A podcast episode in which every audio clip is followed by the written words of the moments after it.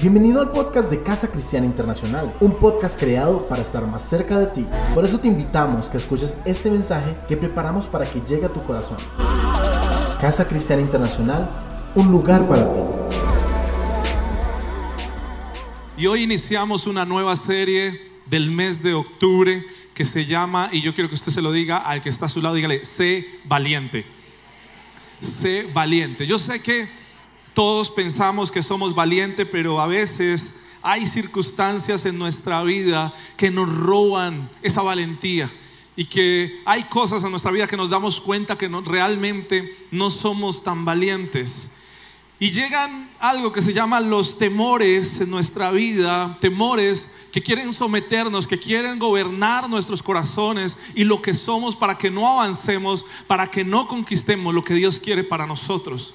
Y hoy quiero hablar de uno de esos temores que tal vez nunca dejaremos de luchar que todos los días cuando nos levantamos se nos aparece en la cara, que todos los días cuando vamos al trabajo nos habla, que cuando llegamos a la casa nos vuelve y se mete en nuestra mente y te dice muchas cosas las cuales hoy tenemos que vencer. Amén. Y por eso quiero que me acompañes a la palabra jueces, capítulo 6, versículo 11 al 16. Y quiero hablarte de un personaje el cual tuvo muchos de estos temores muchas de esas cosas en su vida, pero aparece Dios en la escena de su historia y todo empieza a cambiar. ¿Cuántos creen esta mañana que si Dios está en nuestras vidas, todo tiene que cambiar? Amén. Quiero que me acompañe capítulo 6 de jueces, versículo 11 al 16. Dice, después el ángel del Señor vino y se sentó debajo del gran árbol de Ofra que pertenecía a Joás del clan de Abiaser. Gedeón, hijo de Joás, estaba trillando trigo en el fondo de un qué? ¿Dónde estaba? Quiero que escuche esto. Gedeón estaba trillando trigo escondido en el fondo de un hueco. En ese lugar estaba Gedeón. Quiero que ponga mucha atención. Dice, para esconder el grano de los madianitas. Entonces el ángel del Señor se le apareció y le dijo, guerrero valiente, el Señor está contigo. Vamos, dígale al que está a su lado, guerrero valiente, Dios está contigo. Quiero que te lleves esto en el corazón esta mañana. Somos guerreros valientes. Dice el versículo 13, el Señor respondió Gedeón. Miren lo que le respondió Gedeón a Dios. Si el Señor está con nosotros, ¿por qué nos sucede todo esto? Y yo creo que todos hemos sentido esto. Que Dios nos habla en la palabra y nos dice, vas a ser más que vencedor, vas a caminar y gigantes caerán. Le dirás a esa montaña que se mueve y se moverá. Pero nuestras circunstancias están diciendo algo diferente. Y las circunstancias de Gedeón decían que era un perdedor. Las circunstancias de Gedeón decían que no servía para nada, que no iba a avanzar, que estaba dominado, estaba pisoteado, estaba humillado. Y por eso él le responde al Señor y le dice, si el Señor está con nosotros, ¿por qué sucede todo esto? ¿Cuántos nos hemos quejado de Dios muchas veces? ¿Cuántos nos hemos dicho, Señor, y, si tú me estás diciendo que voy a hacer esto, ¿por qué no cambian las cosas? ¿Por qué mi familia sigue igual? ¿Por qué mis finanzas siguen igual? ¿Qué es lo que está pasando en mi vida? Y dice esta palabra, ¿y dónde están todos los milagros que nos contaron nuestros antepasados? Le dice Gedeón. ¿Dónde están esos milagros que mucha gente habla, testimonio de que sanaron, de que cambiaron, de que renovaron sus vidas? ¿Dónde están esos milagros? Muchas veces le decimos al Señor, ¿acaso no dijeron el Señor nos sacó de Egipto, pero ahora el Señor nos ha abandonado y nos entregó en manos de quién?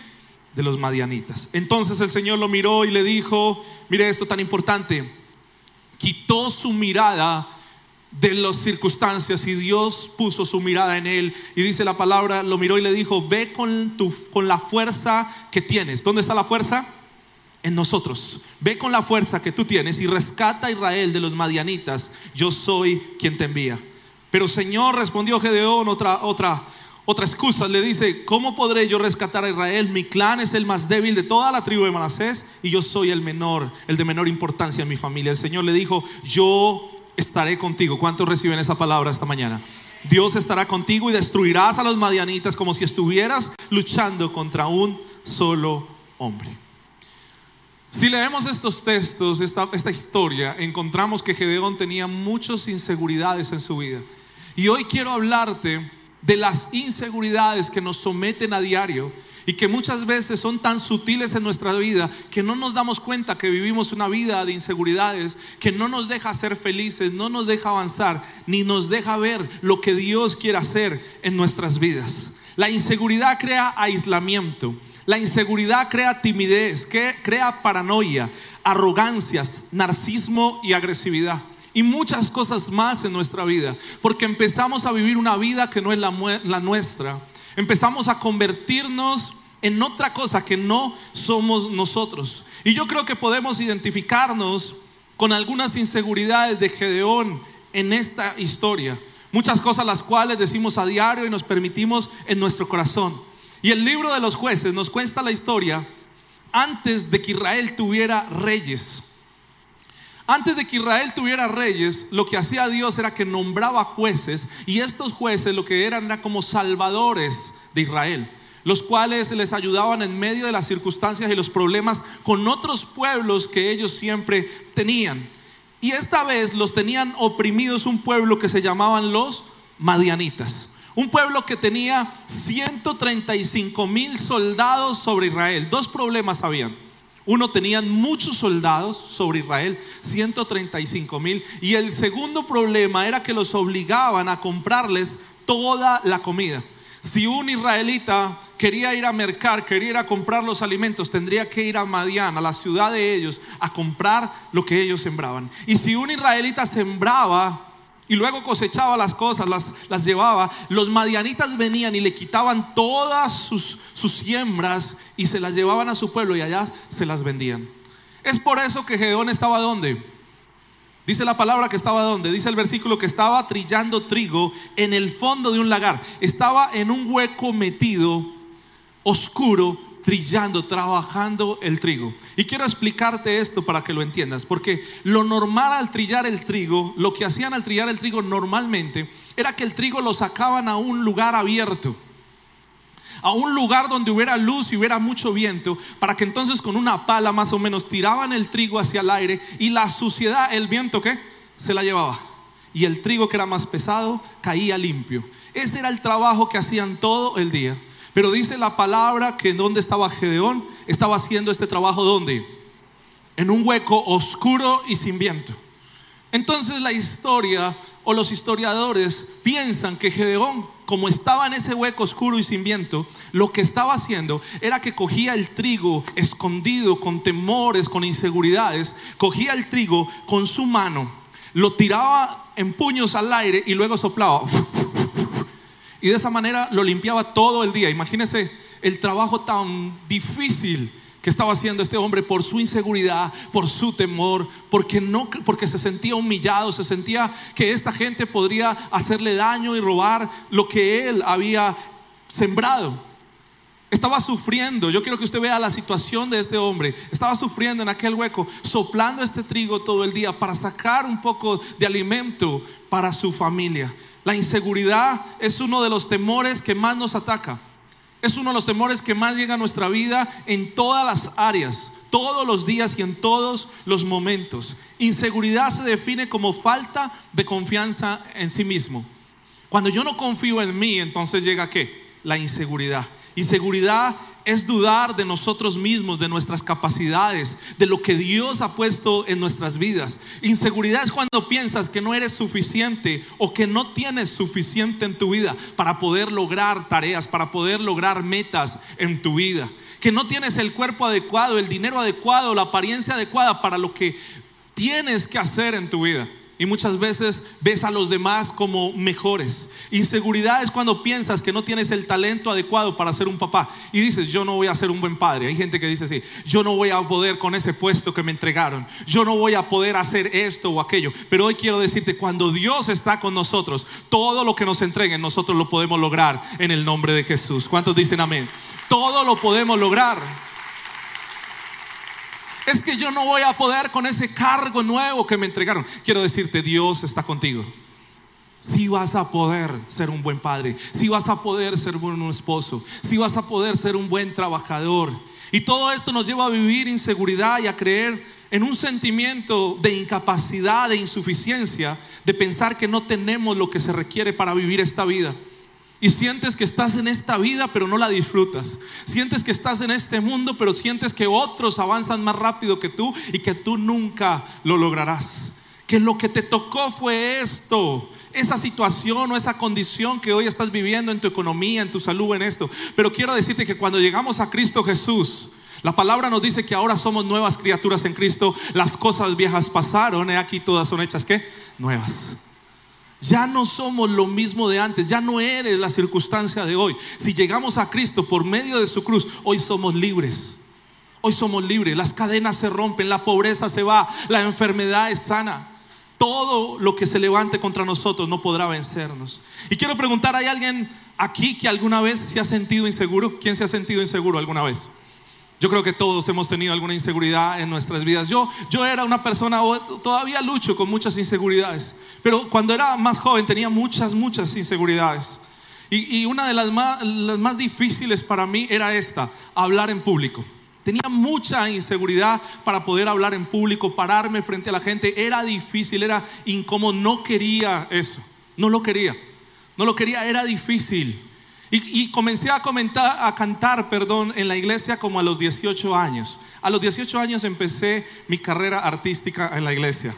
Y empecé a cantar y, y, en ese tiempo no habían pantallas, no era tan atrás, pero yo no sé por qué no habían pantallas.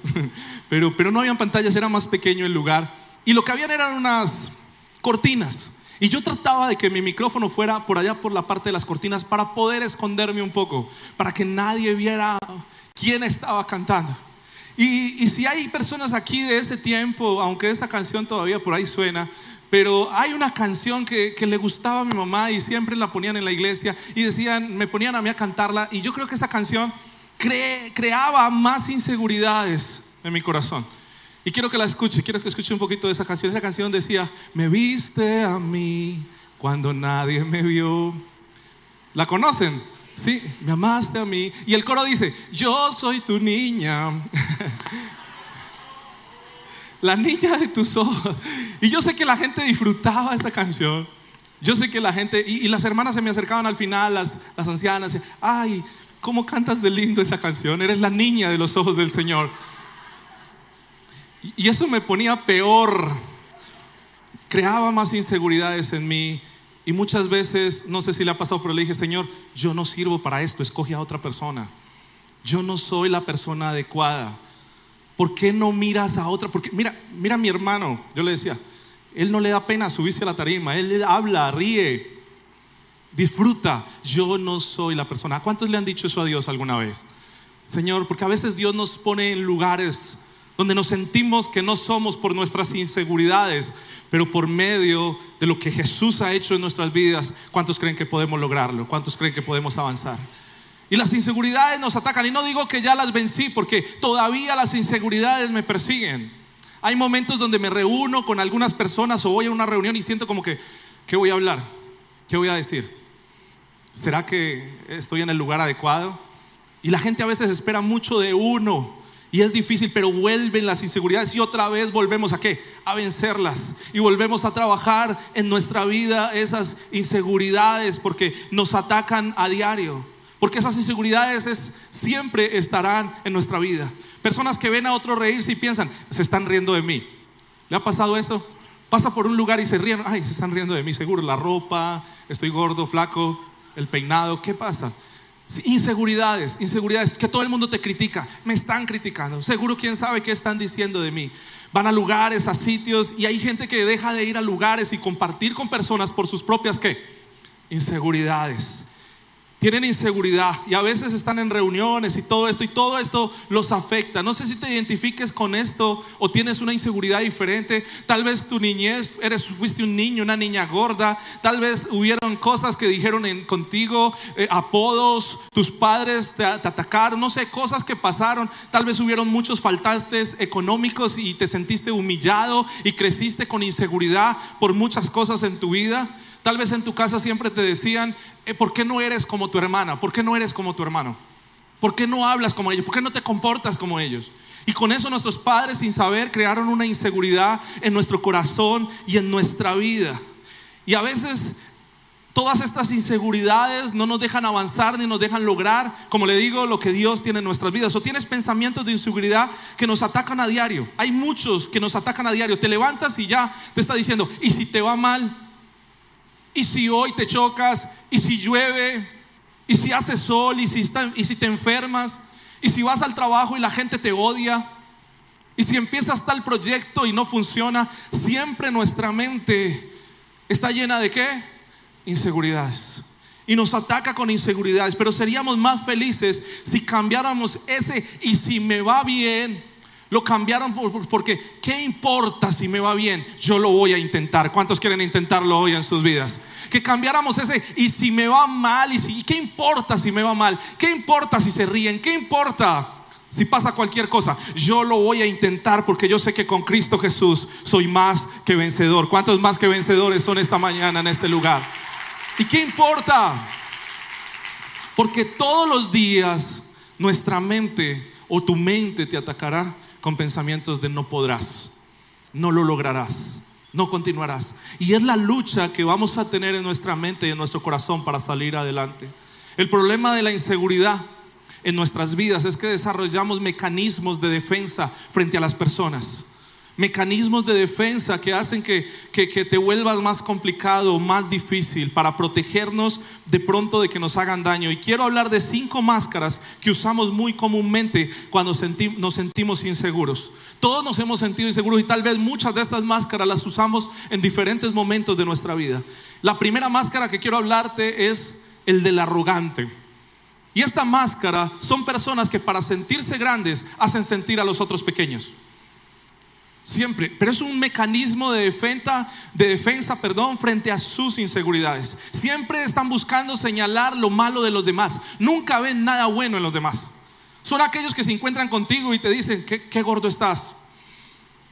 Y ya te afectó eso, ¿no? Uy, ¿cómo así? ¿Qué me comí anoche? Qué viejo estás, uy, ¿cómo te ha pasado de los años? O sea, es gente que nunca ve nada bueno. Si te va bien, siempre te van a criticar y van a decir, ¿quién sabe en qué andas? ¿Quién sabe qué estás haciendo? ¿Quién sabe qué cosas está permitiendo en su vida? Porque su inseguridad empieza a destruir otras personas para momentáneamente sentirse superior y mejor que los demás. Lo que está buscando es llenar un vacío en su corazón, porque si es honesto y dice realmente lo que ve y lo que siente, siente que es un fracasado. Siente que, hay cosas en su vida que son un faltante. Siempre están criticando. Son aquellos que critican las fotos que montas en Instagram Facebook y te escriben por ahí para criticarte. Yo tengo uno que siempre que subo una me critica por el interno. ¿No tiene alguien así? bueno, entonces soy solo yo. Son los que dicen, ¿quién sabe? qué cosas estará pasando, quién sabe qué estará haciendo. Pero vea, es un mecanismo de qué? De defensa. Segunda máscara que encuentro, una máscara de superioridad. Personas que siempre tienen una mejor experiencia o historia que la nuestra. ¿No es maluco eso? Empiezas a contar que fuiste a Coveñas y él fue a dónde? A Europa. Fue a Miami. Y uno cuenta su historia. No, estaba comiendo tal hamburguesa. No, yo me comí los mariscos. ¿Qué qué? Siempre tienen una mejor historia, un mejor cuento. Siempre están, hablan de sus mejores amigos, los famosos, ¿cierto? No, es que yo conozco a tal persona. Siempre están hablando de sus logros. Siempre están hablando por encima de nosotros. Son personas que siempre tienen que superar a los demás. porque tal vez tienen una inseguridad en su vida que los está afectando. Son personas que quieren compensar con esa inseguridad algo que no tienen algo que les falta en su corazón, raíces de inseguridad.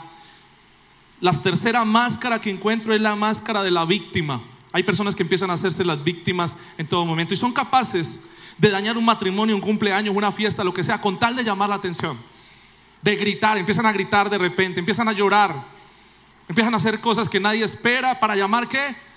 La atención en ese momento, pero realmente es una necesidad de aceptación son las personas que tiran indirectas por las redes sociales para llamar atención. Tiran sus indirectas, no sé si lo han visto, pero hay personas que de un momento a otro cambian su estado, ¿cierto? Están casados y de un momento a otro solteros o en una relación complicada y lo dejan a uno como con la incertidumbre, ¿no? Somos chismosos. Entonces colocan frases que dejan mucho que pensar. Encontré tres frases que quiero mostrar. Yo las he visto y, las colocan ahí y lo dejan a uno loco. Dice, tal vez lo nuestro era conocernos, pero no estar juntos. Wow, y uno queda, ¿Qué pasó aquí? Se pelearon. ¿Será que los llamamos? Otra, otra que colocan es, fuimos un corto cuento que leeré mil veces. Anótelo para que lo ponga ahora. hay otra, otra. Qué triste sería que cuando tú puedas yo ya no quiera. Y uno dice, pero ayer los vimos, ¿cierto? Ayer montaron una, una foto abrazados. Y hoy esa frase, ¿usted qué piensa? No, ya se acabó, terminaron. Seguro pelearon anoche. Y, esto, lo único que están buscando es llamar, ¿qué? Atención. Y una aceptación de parte de la gente. Están llamando la atención. Y revelan sus, sus intimidades, sus problemas por las redes sociales y no les importa. Y lo están haciendo todo el tiempo. La cuarta máscara que encuentro es el que dice, a mí no me duele, a mí no me importa nada. Es gente que muestra una dureza falsa. Está diciendo, a mí no me importa si no me invitan. A mí no me importa si van. Pero está después pendiente por ahí mirando fotos, ¿sí o no? ¿Qué pasó? ¿Quién fue? ¿A quién invitaron? Y por estar chismoseando termina dándole like a una foto de hace tres meses, cuatro meses. Y todos se dan cuenta. Porque quieren mostrar una falsa dureza en su vida. Y la quinta máscara que encuentra es la del payaso. El que hace chiste de todos, se burla de todos porque piensa que si lo ven reír nadie se dará cuenta del dolor que lleva por dentro, de lo que está pasando realmente en su vida. Y estas tal vez son algunas de las máscaras que usamos a diario y tal vez usted tendrá otras más que podríamos trabajar y que podríamos decir esta mañana. Pero yo creo que aunque haya más o sean estas, tener inseguridades en nuestra vida nos desgasta y vivir con personas inseguras nos desgasta más. Es más desgastante todavía. Y creo que hoy tenemos que trabajar en eso porque nos roba la felicidad, nos roba la oportunidad de poder disfrutar y gozar lo que Dios tiene para ti. ¿Cuántos creen que Dios tiene muchas cosas para nosotros? Pero nuestras inseguridades no nos dejan disfrutar y vivir. No disfrutas el aquí y ahora porque sigues pensando en las palabras que te dijeron, en lo que te nombraron, en las pérdidas que tuvimos, en los fracasos que viviste, en las crisis que viviste. Es el tiempo que cortemos con eso y seamos felices. ¿Cuántos quieren ser felices esta mañana? Pero yo creo que es el día de romper con esas inseguridades, con esos argumentos y ser una persona original, que no tenga que colocarse máscaras, sino que viva una vida real y realmente seamos felices. Que dejemos a un lado esos mecanismos de defensa y máscaras que estamos colocando en nuestras vidas y que empecemos a ser más reales. Porque al final quiero decirte algo. Las opiniones de los que están afuera, las opiniones de la gente no importan. Lo más importante para nosotros hoy y siempre debe ser lo que Dios dice de nosotros. Y Dios está diciendo algo muy diferente. Dios está diciendo que tú puedes avanzar. Y yo creo que en este lugar hay personas que hoy pueden avanzar. ¿Cuántos dicen amén? Yo creo que en este lugar hay personas que pueden dejar esas inseguridades a un lado y lograr sus sueños, sus metas, ser feliz en su familia, en sus matrimonios, cambiar sus finanzas. Pero para eso tenemos que empezar a creerle más a lo que Dios dice de nosotros que a lo que las circunstancias están diciendo de mí. Tal vez tus circunstancias están diciendo que no vas a poder y tú en tu mente en este mismo momento estás pensando, sí, muy bonito, pero mira mi problema, mira mi situación, mira mis deudas, mira la condición en que estoy viviendo. Pero Dios está diciendo otra cosa, Dios está diciendo, mira, no importa tu condición, no importa tu situación, yo puedo cambiarlo todo en un segundo. ¿Cuántos creen eso? ¿Cuántos creen que Dios puede cambiar todo en un segundo, en un momento? Él puede cambiar todas las cosas. Gedeón estaba lastimado, estaba atemorizado, estaba inseguro. Él se sentía incapaz de hacer lo que Dios le había dicho que hiciera. Y tal vez nosotros nos podemos sentir en algún momento de nuestra vida o hoy nos estemos sintiendo igual que Gedeón. Sueños, metas, propósitos que pusimos en nuestra vida pero que no hemos logrado por temor, por inseguridades en nuestra vida. Y quiero enseñarte tres cosas que Dios hace en nuestras vidas para que esas inseguridades empiecen a cambiar en nuestros corazones. ¿Cuántos quieren aprender hoy? Amén. Lo primero que Dios hace en nuestras vidas es afirmarnos en nuestra identidad. Él nos devuelve la identidad a cada uno de nosotros. Mire, jueces capítulo 6, 12 dice, entonces el ángel del Señor se le apareció y le dijo, guerrero, ¿qué? ¿Qué le dijo? Guerrero valiente. Yo no sé, y yo creo que usted me, me responda esto porque es una locura. ¿Cómo así que un hombre escondido en un hueco, que le daba miedo enfrentar a sus enemigos, que estaba soplando allí todo el día un poco de trigo para comer, llega Dios, se le aparece y le dice, ¿qué? ¿Cómo le dijo? Dígalo fuerte. Guerrero valiente. Y quiero explicártelo. Quiero que lo entiendas hoy. Dice, Dios nunca nos habla en base a lo que hoy somos. Dios nos habla en base a lo que nosotros llegaremos a ser. ¿Cuántos dicen amén a eso? Dios nunca nos habla en base a la circunstancia o a la situación que hoy estemos viviendo. Dios nos habla frente a lo que va a hacer en el futuro con cada uno de nosotros. Y cuando Él viene aquí a este lugar y ve tu cara, ve tu vida, ve tu corazón, ve tus circunstancias, no ve a un fracasado, no ve a un perdedor, Él ve a un conquistador. Él ve a un guerrero valiente. Y esa palabra que le dio a Gedeón también es para nosotros hoy. Él te está diciendo esta mañana, tú eres, tú eres un guerrero. Vale. ¿Cuántos guerreros valientes hay esta mañana en este lugar? ¿Cuántos guerreros valientes levantan sus manos y dicen, gracias Señor? Porque nuestras circunstancias no nos detendrán, sino que confiaremos más en lo que Dios dice de nosotros que en lo que dice el mundo. La cura para la inseguridad está en conocer mi identidad en quién? En Dios. Y quiero que mires esta frase y la grabes en tu corazón. Cuando sabes lo que eres, no importa lo que no eres. Cuando tú sabes, cuando yo sé lo que soy, no importa lo que yo no soy o lo que yo no tengo. Porque yo sé que en Cristo Jesús soy más que vencedor.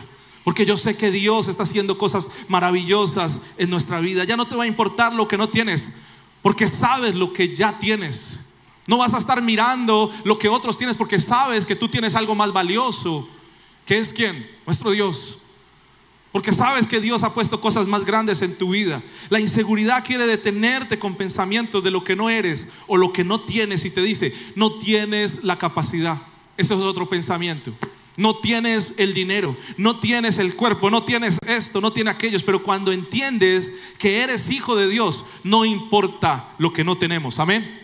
Cuando usted y yo entendemos que somos hijos del dueño de todas las cosas, de la plata, el oro, el que nos creó. Entonces no importa lo que hoy no tengamos porque confiamos en que Él nos levantará en un futuro. Lo segundo es que eres amado por Dios. Primero Dios te devuelve, ¿qué? Identidad. Segundo, Dios te dice, tú eres mi amado. ¿Cuántos amados por Dios hay esta mañana en este lugar? Dios te ama y esto tiene que traer libertad a nuestros corazones. Porque si soy amado por Dios, no importa quién no me ame. ¿Cuántos dicen amén? Si soy amado por Dios, no importa que aquellos me rechacen. Si soy amado por Dios, si soy aceptado por Dios, no importa que otros me cierren la puerta, no importa que otros no me acepten, no importa que otros se burlen de mí. Porque si Dios me ama, no importa que otros no me amen, no importa que otros me rechacen. Si Él me llamó, no importa que otros no me llamen. Estás sufriendo porque otras personas no te llaman. No importa, si Él me llama, no importa si otros me llaman. Si Él me escogió, no importa que otros no me escojan. Si Él me abrió las puertas para entrar a su reino, no importa que otras puertas se cierren, porque la palabra dice que si una puerta se cierra, Él abrirá cuántas, mil puertas se abrirán a tu lado. Es que ese trabajo no se me dio, es que esa oportunidad, es que ese negocio no se me dio. No importa, no pierdas, no dejes que la inseguridad entre en tu corazón. Piensa en esto, se cerró una puerta. ¿Cuántas mil puertas se abrirán a nuestro alrededor? Mil puertas se abrirán a tu alrededor y las cosas cambiarán. Las cosas cambiarán y empezarán a ser diferentes para tu vida, pero tenemos que confiar en el Señor. Porque yo veo en este lugar personas que le creen a Dios y vencen sus inseguridades en la cruz. ¿Cuántos quieren vencer sus inseguridades en la cruz? Amén. Hoy tenemos que vencer esas inseguridades. Y si esta semana te sientes inseguro, quiero que te hagas dos preguntas. Porque tal vez sales hoy y al salir ya estás inseguro. Tal vez mañana llegas a tu trabajo y alguien te dijo algo y te sentiste inseguro. Pero quiero que te lleves estas dos preguntas y las puedes anotar. La primera que te tienes que hacer cuando llegue la inseguridad a tu mente o a tu corazón es, ¿quién dice Dios que tú eres? Cuando llegue la inseguridad vas a ir a tu palabra o búscate un, un versículo que te habla a ti y vas a decir, ¿quién dice Dios que yo soy? Llegó la inseguridad. No, es que Dios dice que yo hoy voy a ser cabeza y no voy a ser cola. ¿Cuántos dicen amén? Que todo lo que pise será nuestro. Yo voy a creer lo que Dios dice y no lo que la gente dice de mí. La segunda pregunta que tienes que hacerte es, ¿a quién le voy a creer yo? ¿A Dios o a las circunstancias? ¿A quién le vas a creer cuando llegue la inseguridad? ¿A Dios, a su palabra o a la circunstancia que estás viviendo? Porque yo quiero decirte, yo Heriberto, voy a creerle a mi Dios. ¿Cuántos quieren creerle a Dios esta mañana? ¿Cuántos creen creerle a Dios? Que empecemos a creerle más a Dios que a las circunstancias en nuestra vida. Y lo tercero es que somos adoptados por Dios. ¿Somos qué? Uno cuando tiene hijos naturales, uno no sabe cómo van a ser. Uno no sabe nada. Blanca dice que Jacobo va a tener ojos verdes. No sé de dónde, pero por mi lado no va a ser. Por mi familia no va a ser. Ella dice que va a ser igual a ella. Yo digo que va a ser igual a mí. Estamos en esa... Porque aunque hicimos esas ecografías de 3D y que no sé qué, uno no ve nada realmente todavía. Yo pienso que va a ser igual a mí, como Susana. Pero ella quiere que sea igual. Pero cuando uno adopta a una persona, uno sí sabe ya cómo es. Porque tú lo ves.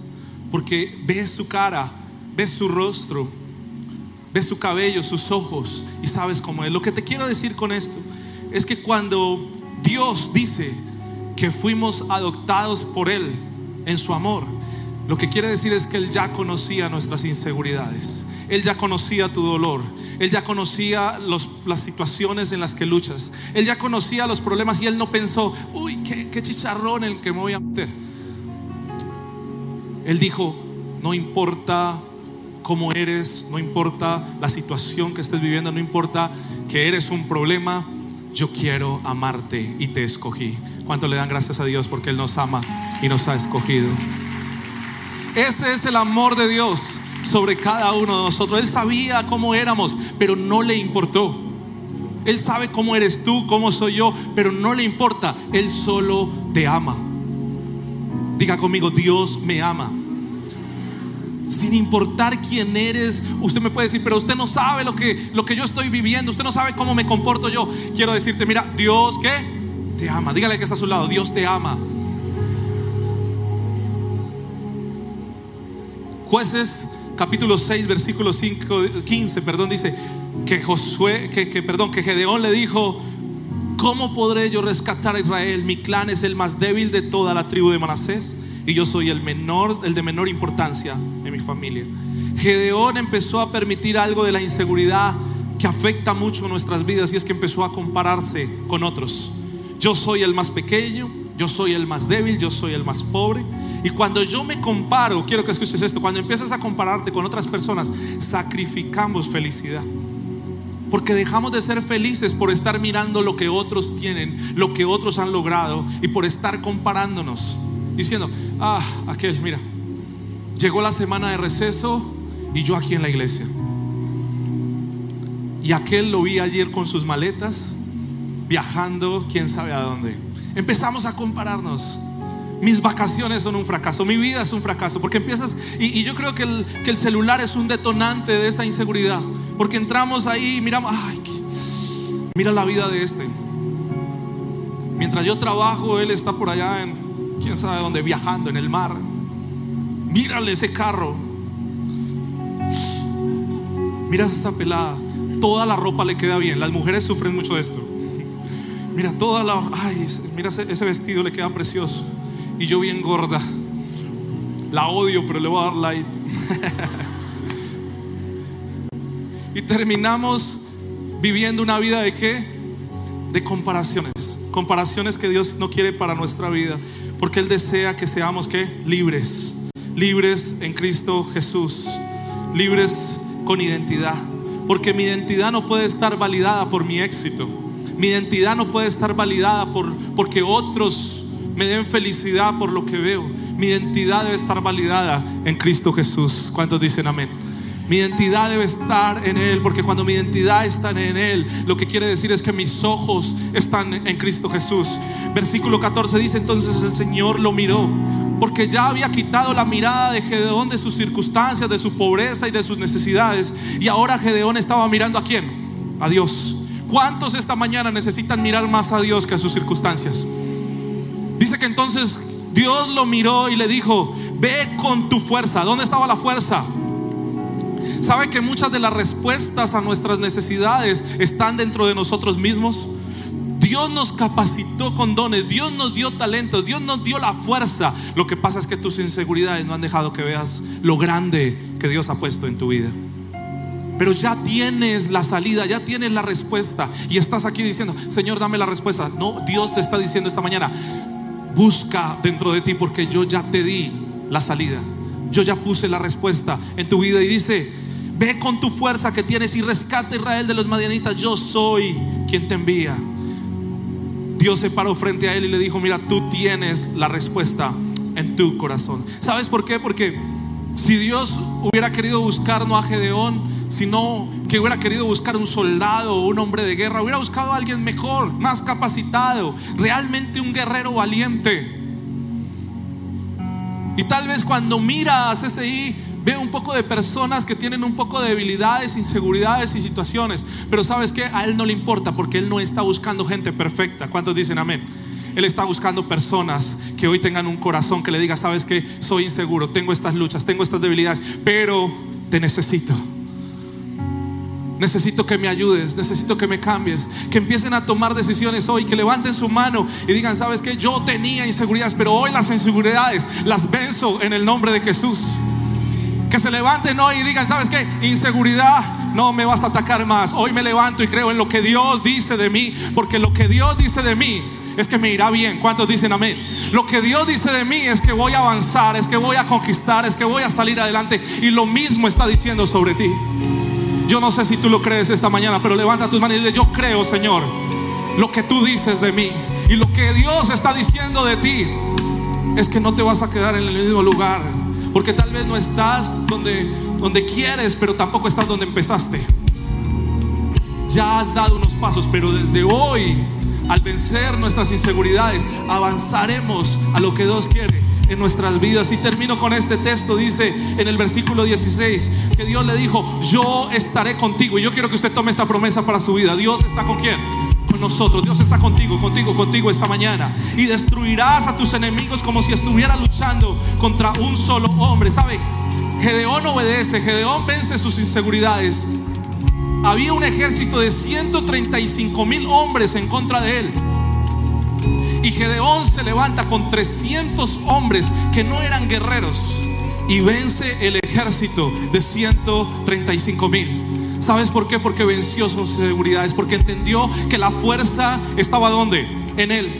Tal vez tú dices, yo no tengo el dinero, yo no tengo el poder, yo no tengo la posición, yo no tengo los recursos, yo no soy la persona. No importa, no te preocupes por eso, porque tenemos lo más valioso y lo más importante en nuestras vidas y es que Dios está ¿qué? con nosotros. ¿Cuántos le dan gracias a Dios? No tienes lo que hoy quisieras, pero tenemos a quién? A nuestro Dios.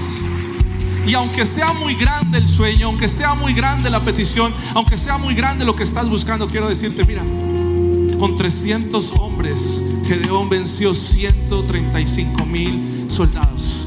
Con lo que hoy tienes en tus manos, con tus fuerzas, con Dios, puedes tener todo lo que sueñas en el nombre de Jesús. ¿Cuántos se levantan como guerreros valientes? Vamos, póngase en pie y vamos a declarar sobre nuestras vidas lo que Dios dice de nosotros. Gracias por escuchar nuestro podcast y unirte a nuestra familia CCI. Esperamos que haya sido de mucho crecimiento para ti. Y como sabemos que lo fue, te invitamos que lo compartas. Hay alguien que lo necesita.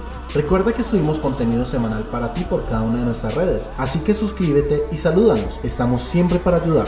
Casa Cristiana Internacional, un lugar para ti.